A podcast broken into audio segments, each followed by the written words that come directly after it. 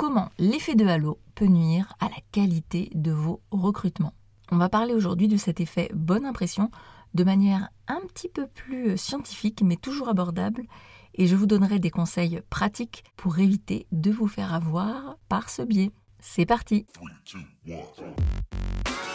Bonjour et bienvenue sur le podcast Leader Insight, le podcast qui te donne envie de développer des compétences de leader, que tu sois entrepreneur, dirigeant ou manager. Je te donne des outils pratiques pour booster ton leadership. Je suis Audrey, vulgarisatrice scientifique sur la chaîne YouTube La Psy qui parle et aussi consultante en leadership pour dirigeants et managers. Ma mission, c'est de partager avec toi ma passion pour la psychologie appliquée au leadership et au management. Alors j'espère que dans ce podcast, tu trouveras ce que tu es venu chercher et bien plus encore.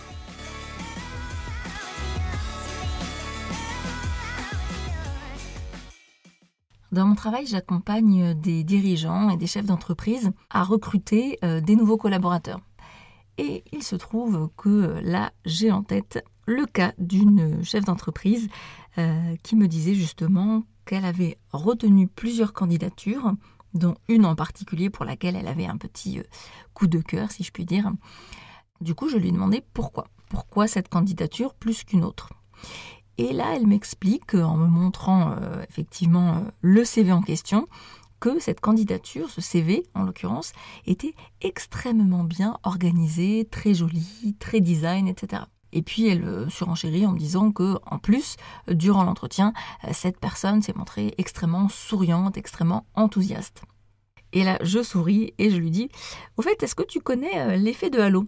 Et donc, je lui explique que c'est un effet psychologique, inconscient, automatique qui peut intervenir justement dans ces moments de recrutement.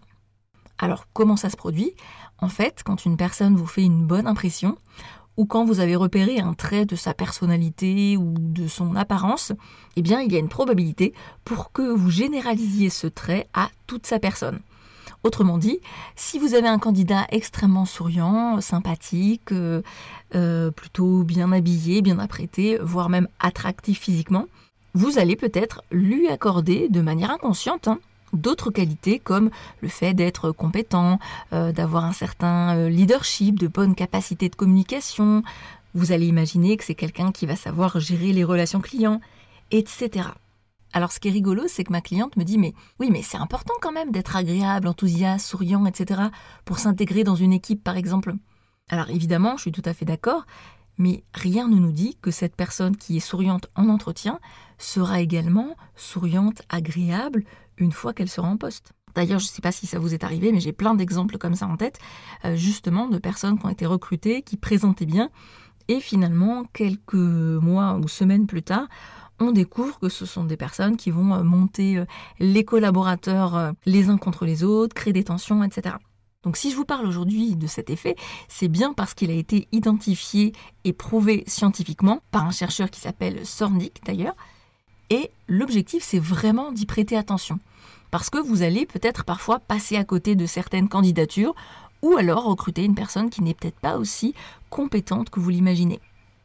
Et donc pour vous aider à mieux contrer cet effet, ce que je vous propose, c'est de vous donner déjà des signes, des signaux que vous allez devoir repérer, un petit peu comme des red flags, qui doivent vous mettre en alerte. On sait par exemple qu'une personne qui est euh, très attractive, très jolie, euh, ou en tout cas j'ai envie de dire euh, que vous considérez comme telle, eh bien ça va avoir plus d'impact au niveau de votre évaluation. Autrement dit, vous allez être peut-être plus sensible à cet effet de halo. Le deuxième red flag, le deuxième signal auquel vous devez prêter attention, c'est l'humour. Une personne qui a beaucoup d'humour, c'est une personne qui souvent va nous donner en fait ce qu'on appelle de la dopamine, va provoquer en fait cette hormone du plaisir, du bien-être dans notre corps et donc de manière très très inconsciente, très automatique, quand on va être au contact de cette personne-là, elle va nous faire nous sentir bien et on peut aussi lui attribuer d'autres qualités comme par exemple celle de savoir mettre une bonne ambiance au travail, de savoir s'intégrer dans une équipe, d'être bon en communication ou toute autre chose. Alors que peut-être ce n'est pas du tout le cas. Je vous donne encore quelques petits indicateurs auxquels vous pouvez être vigilant, notamment un candidat qui serait euh, très souriant, bien habillé.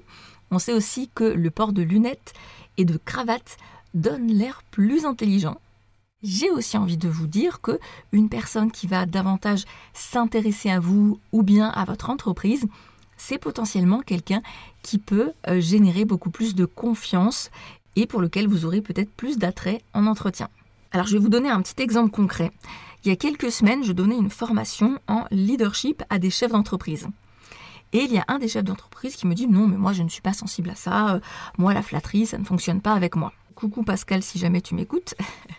je dis bah effectivement, si le candidat arrive avec ses gros sabots et qu'il vient te faire plein de compliments, tu vas peut-être le voir venir et ça peut créer de la méfiance chez toi.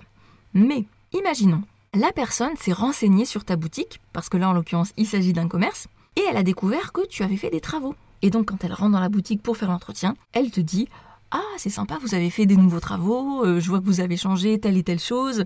C'est vrai qu'avant, le comptoir était positionné de telle et telle manière. Elle te fait parler de toi, de ton commerce, de ton entreprise. Finalement, de manière euh, assez euh, implicite, eh bien, en s'intéressant à l'autre, on va générer de la sympathie.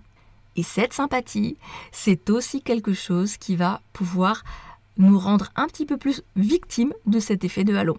Et donc là, le chef d'entreprise, quand je lui dis ça, a souri, et euh, son épouse avec qui il travaille me dit oui, c'est vrai, on peut peut-être se laisser avoir aussi par ce genre de choses. Alors évidemment, c'est pas parce que la personne s'intéresse à votre entreprise que nécessairement elle est dans une forme de manipulation. On va pas toujours chercher non plus euh, des mauvaises intentions dans les comportements des gens. Maintenant qu'on sait tout ça, comment faire pour essayer d'enrayer un petit peu euh, cet effet de halo Je vous donnerai un seul et simple conseil qui est préparer votre entretien de recrutement. Comment vous pouvez faire? Eh bien tout simplement en commençant par créer une grille d'évaluation, une grille de compétences qui va vous permettre d'évaluer les compétences de la personne et non pas l'impression générale qu'elle vous a donnée. Parce que très souvent, malheureusement, c'est ce qui se passe quand on n'a pas de grille d'évaluation concrète, quand on ne se base pas sur des données solides. Eh bien, en fait, on va se laisser avoir par des biais cognitifs, des raccourcis mentaux, et malheureusement, ça peut vous amener à faire des choix de recrutement qui vous coûtent très cher. Une dernière petite astuce, à la fin de l'entretien avec le candidat, je vous invite à noter sur une feuille blanche vos impressions spontanées, et puis à vous poser ensuite deux questions la première, c'est quelle hypothèse je fais sur cette personne? Et la deuxième, c'est sur quel élément je me base pour dire ça? Ça vous permettra de savoir si c'est dû à une intuition, une impression, ou bien si vraiment vous êtes allé creuser pour essayer de mieux cerner les compétences de la personne. Et voilà pour cet épisode. J'espère que ces conseils pratiques vous auront été utiles. En tout cas, si c'est le cas, n'hésitez pas à me le faire savoir en mettant, vous le savez peut-être déjà, 5 étoiles sur la plateforme de podcast sur laquelle vous écoutez cet épisode. Et évidemment, si vous êtes dirigeant d'entreprise et que vous vous posez des questions sur votre management, vous demandez si vous communiquez correctement avec votre équipe, vous posez peut-être des questions sur votre posture de leader, eh bien n'hésitez pas à me contacter et à prendre rendez-vous pour une session offerte. Vous pouvez dès maintenant réserver un créneau en cliquant sur le lien qui se trouve dans les notes de l'épisode. Et moi je vous dis à très bientôt